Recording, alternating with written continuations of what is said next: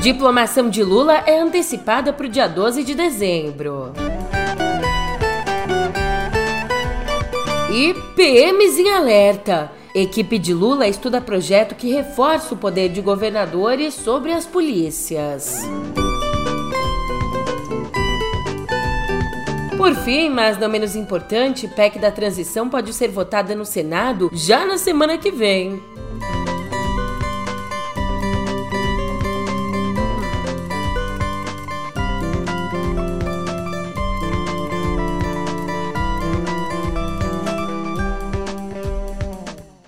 Ótimo dia, uma ótima tarde, uma ótima noite para você. Eu sou a Julia Keck e vem cá.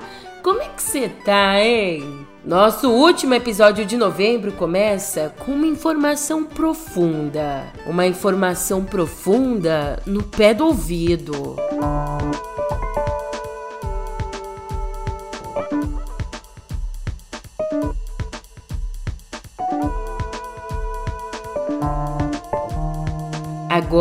A gente conversa sobre diplomação. Deep, profunda, pegou? Eu fiquei aqui há um tempão pensando nessa, eu vou falar.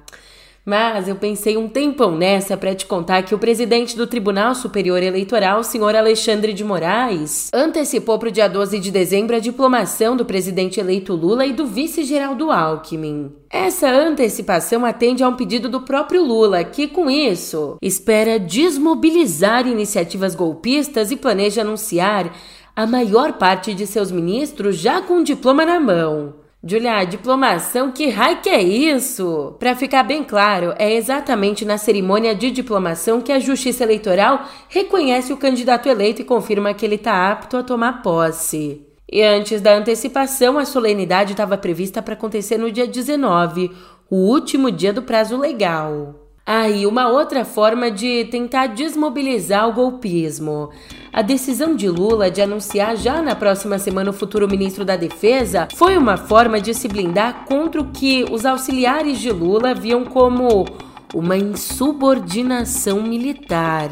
O presidente eleito teve de tomar essa decisão de anunciar o ministro logo logo, depois dos atuais comandantes das três armas comunicarem que vão deixar os cargos na segunda quinzena de dezembro. Um movimento que teria sido combinado com o presidente Jair Bolsonaro. Na avaliação de ex-ministros da Defesa, na prática, com essa atitude de pendurar a chuteira, os comandantes das três forças sinalizaram que não querem se subordinar a Lula, fazendo uma sinalização um tanto quanto perigosa para os escalões inferiores. Enquanto isso, na caserna, é dado como certo que o escolhido de Lula para encabeçar a defesa vai ser o ex-presidente do TCU, José Múcio Monteiro, que é visto como habilidoso e, por mais que já tenha sido ministro de Lula, não é um petista. Ainda na seara fardada, a equipe de transição estuda uma proposta que reforça o poder de governadores sobre as PMs e reduz a influência do Exército e do governo federal sobre essas corporações. O objetivo é exatamente conter a politização e a radicalização dos policiais que aconteceu sob o governo Bolsonaro. Uma proposta que conflita com o lobby das PMs por um projeto de lei orgânica que lhes daria autonomia financeira e administrativa em relação aos governadores. Agora, na transição do executivo ao legislativo, no Senado, o presidente Rodrigo Pacheco avaliou que já vai ser possível votar a PEC da transição na semana que vem. A PEC, que é a ferramenta escolhida pela equipe do presidente eleito Lula para manter em 600 reais o valor do Bolsa Família.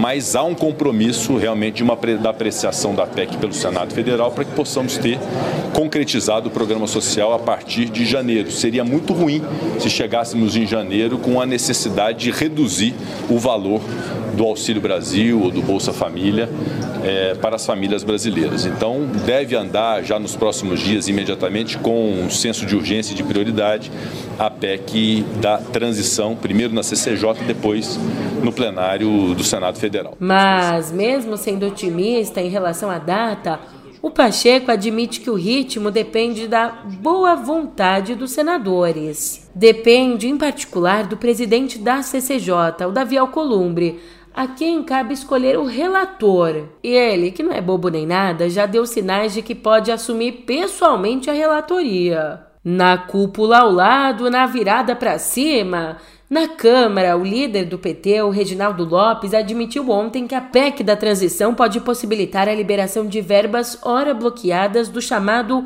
orçamento secreto. Para isso é fácil, basta que os deputados antecipem no texto de 2023 para 2022 a retirada do teto de 6,5% das receitas extraordinárias do governo. Essa é uma demanda forte do Centrão, cujos votos são necessários para aprovar a PEC. Já longe, bem longe, no Catar,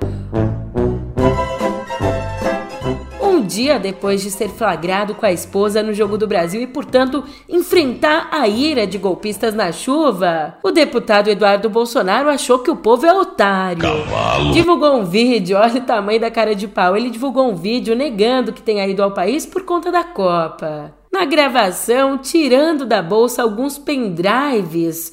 O Dudu diz que nesses pendrives tem vídeos em inglês que explicam a situação do Brasil. Nesses pendrives aqui tem vídeos em inglês explicando a situação do Brasil. Eu espero que você não creia que aqui no Catar só se fala em Copa do Mundo. Gente, só pessoas inteligentes entenderiam isso. E eu entendi. Só para lembrar para você que a FIFA tem mais membros do que as próprias Nações Unidas. A imprensa inteira está aqui. É por isso que a esquerda faz tanto esforço e até projeto de lei para criminalizar quem fale algumas verdades na cara né, de outros brasileiros que têm esperança de voltar às tetas das, da Lei Rouanet, etc. E outra coisa, toma cuidado. A esquerda ela não está preocupada com a tua segurança nem com a economia. Então por que, que você vai serrar fileira com esses caras? Será que você não consegue imaginar um pouquinho do que está por trás disso? Será que você não consegue perceber a importância da comunicação internacional?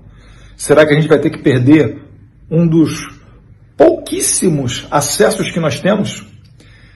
Pensa um pouquinho sobre isso, tá? Antes de bater palma, porque eu apareci no Jornal Nacional, beleza?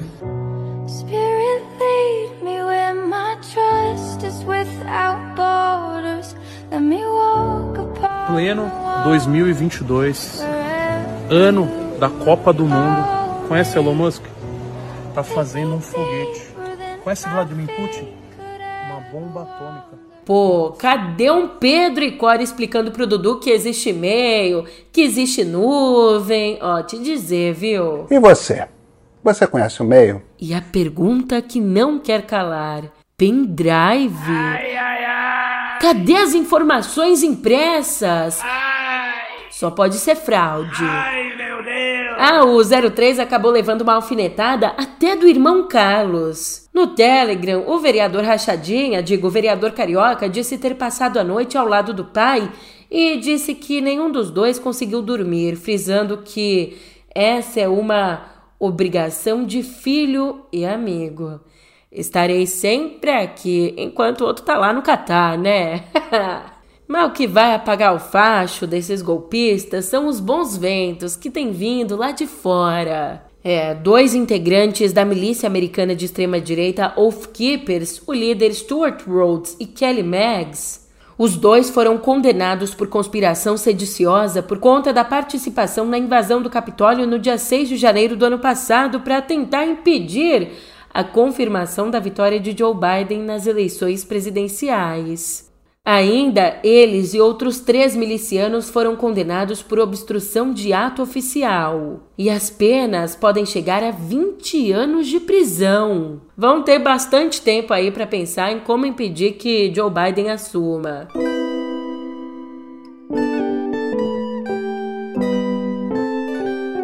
Governo Bolsonaro tá acabando. Mas você achou mesmo que esse show de horrores não teria um grande finale? Então, para variar, na esteira das últimas péssimas decisões, Dessa vez, o governo bloqueou 1 bilhão e 650 milhões do orçamento do Ministério da Saúde. A ordem é cortar verba de despesas discricionárias. Um nome difícil, mas basicamente, de um jeito simples, são aquelas usadas para compra de remédios e insumos, também para habilitação de leitos de hospitais e gastos com programas, como farmácia popular. E nesse caso, o Ministério ainda não informou de fato quais são os serviços de saúde que vão ser afetados pelo corte. Já do outro lado, o grupo de transição de Lula diz que existe um cenário de caos na saúde, reiterando que pretende garantir um reforço de 22 bilhões e 700 milhões no orçamento do ministério para o ano que vem. Um reforço que vem com o intuito de garantir o que já tinha que estar tá sendo garantido, que é o funcionamento dos serviços públicos. Ô bichinho, vem cá. Quatro anos depois, e você achou mesmo que o baque só ia ser na área da saúde? Pescador de ilusões. É, eu citei o Rapa aqui. Ai, ai, numa conversa sobre política pública. Ave Maria. Indo ao que interessa, tombo também na área da educação. As instituições federais de ensino superior sofrem agora com um novo congelamento de recursos promovido pelo governo Bolsonaro. No total, 366 milhões foram bloqueados das contas bancárias, sendo 244 milhões bloqueados das universidades e os outros 122 milhões bloqueados dos institutos. E só para deixar claro o porquê do corte, adivinha só: o Ministério da Educação enviou uma carta aos reitores dizendo que essa brilhante ideia, essa decisão foi do Ministério da Economia, chefiado por Paulo Guedes. Vamos combinar? Nada mais clichê que isso. Essa galera, um tanto perversa, mas um tanto ignorante, achando que gasto com a educação é secundário. Nada mais previsível. E, aliás, eu tô falando aqui de gastos básicos, tá? Essa verba congelada seria destinada ao pagamento de contas como água, luz e limpeza. Meu amigo, não é brincadeira, não. A Universidade Federal de Uberlândia, que atende mais de 22 mil alunos, tem caixa para pagar essas contas, você sabe quanto? 71 reais. Não, não são 71 mil, não são 71 milhões, são 71 reais para pagar todas as contas. É, esse governo aqui acredita tanto em educação que acredita que as mentes brilhantes podem iluminar o lugar, já que não tem dinheiro nem para conta de luz, né? Ô desgraceira! Já que por aqui tá um breu, a gente olha para fora do país. Nessa terça, o Senado dos Estados Unidos aprovou o reconhecimento do casamento entre pessoas do mesmo sexo. Mas, Julia, já não era reconhecido? Então, é que antes esse direito só era garantido por uma decisão da Suprema Corte, sem existir uma lei de fato. E um outro fator importante nessa história é que eu não sei se você está lembrado, mas acabou de acontecer as eleições de meio de mandato, que elegeu uma maioria do Partido Republicano para a Câmara no ano que vem. Então, antes que o ano que vem chegue, agorinha os democratas aproveitaram o atual controle das duas casas, da Câmara e do Senado, para criar uma legislação que efetivamente garanta o direito ao casamento homoafetivo. E se a gente já conversou sobre o Brasil, já foi para os Estados Unidos, o que é que tá faltando? Brasil! Que assim seja. A rodada dessa terça da Copa foi decisiva para as seleções em campo. Contrariando as probabilidades, o Senegal venceu o Equador por 2 a 1, avançando na competição. Já nas oitavas de final, o país vai enfrentar a Inglaterra, que também se classificou nessa terça ao ganhar do país de Gales por 3 a 0. Dia de glória também para os Estados Unidos, que derrotaram o Irã por 1 a 0, indo à próxima fase, na qual vão enfrentar a Holanda. Holanda que confirmou uma vaga nas oitavas depois de bater a seleção do Catar por 2 a 0. E como a gente vem conversando todos os dias nessa Copa, não dá para esquecer da política. Dentro de campo, fora dele, dessa vez não tem pão e circo, não. A política e o esporte estão colados. Sendo assim, eu te conto que os jogadores da seleção do Irã foram ameaçados pelo regime ditatorial iraniano. Mas como? Simplesmente eles foram informados que, caso se envolvessem em protestos políticos na Copa, teriam suas famílias presas ou torturadas. Mesmo assim, eles não se calaram. Ou melhor, se calaram sim, mas em sinal de protesto. Ali, na partida de estreia da Copa, os jogadores não cantaram o hino do país o país que passa por manifestações violentas contra a repressão dos direitos das mulheres iranianas. Ainda, de acordo com a CNN, a equipe iraniana está sendo monitorada e proibida de circular pelo Catar fora da programação de treinos e proibida também de se encontrar com estrangeiros.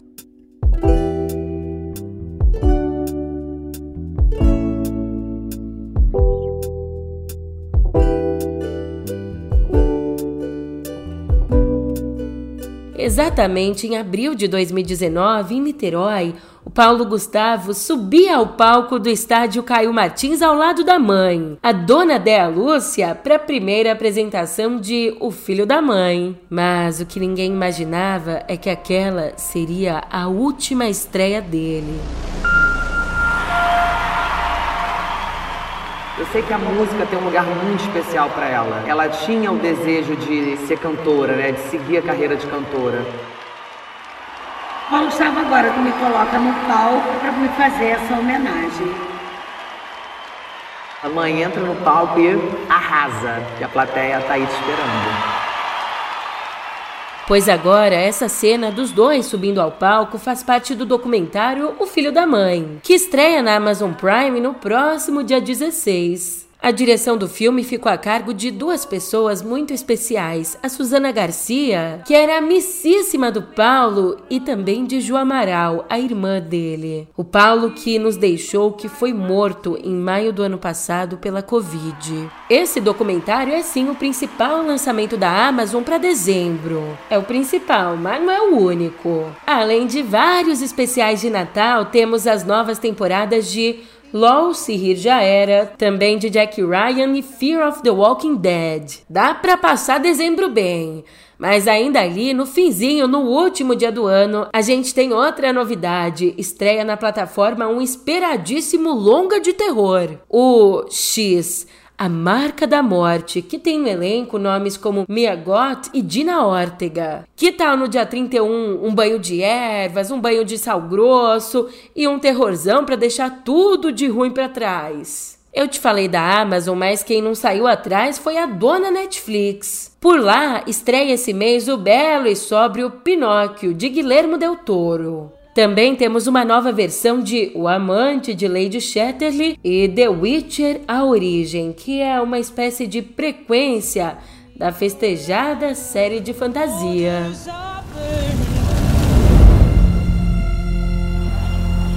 Stay with me, oh lover, my heart is still burning. All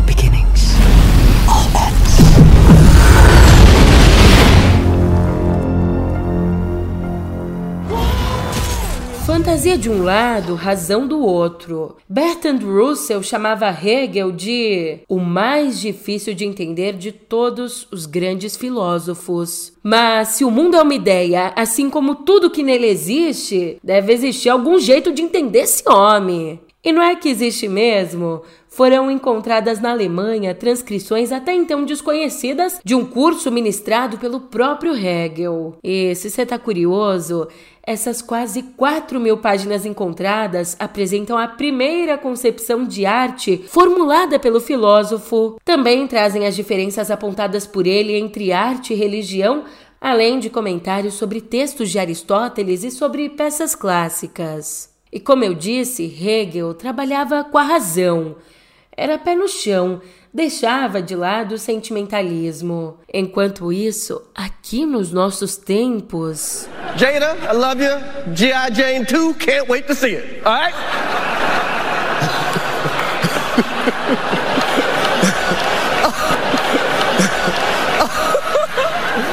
that was a that was a nice one. Okay. I'm out here. Uh oh, Richard. oh, wow. Wow. Abre aspas. Raiva acumulada. Fecha aspas. Foi assim que Will Smith justificou o tapa que deu em Chris Rock na última edição do Oscar. Nessa segunda, numa entrevista ao apresentador Trevor Noah, o ator disse que vários fatores contribuíram para que ele perdesse a cabeça, incluindo a lembrança das surras que o pai dele dava na mãe quando ele ainda era criança. Eu sei que foi inesquecível, mas se tu esqueceu, para puxar aí na memória, Smith deu-lhe um tapa em Chris Rock depois do comediante fazer uma fazer uma piada, se é que a gente pode chamar isso de piada. É, a gente não pode, na verdade, né? Mas bem, ele achou que fez uma piada, mas depois de constranger a esposa de Will Smith, a atriz Jada Pinkett Smith falando da cabeça raspada dela. Ela raspa a cabeça porque sofre de uma doença chamada alopécia. Aparentemente, Chris Rock diz aí que não sabia do estado de saúde dela.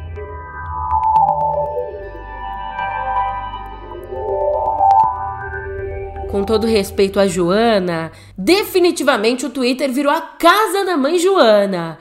É que a rede do passarinho suspendeu a moderação de conteúdos de tweets e de contas que publicam desinformação sobre a Covid. Em nota, a empresa confirmou a ação, afirmando que, abre aspas, a partir de 23 de novembro de 2022, o Twitter não vai mais aplicar a política de informações enganosas sobre a doença. Política essa que começou lá no início da pandemia com o objetivo de remover publicações comprovadamente ou potencialmente falsas. Nessas, desde janeiro de 2020, mais de 11 mil contas foram suspensas e mais ou menos 100 mil postagens foram removidas do Twitter. Tudo culpa de bilionário. Brincadeira, eu não vou falar isso aqui, eu não vou falar isso. Mas que tá parecendo com o Brasil tá, viu? Enquanto umas redes sociais não tem nada, tão com nada, outras estão com tudo. Sim, algumas estão com tudo porque o Be Real levou o prêmio de app do ano para iPhone. Pois é, nessa terça a Apple divulgou os vencedores de 2022 do App Store Awards. E sabe com quem ficou o prêmio de melhor papo? Ficou com você, que tá aqui papeando comigo até agora. Mas nesse instante eu tô indo nessa, você sabe. Já já a gente se encontra por aqui. Até mais.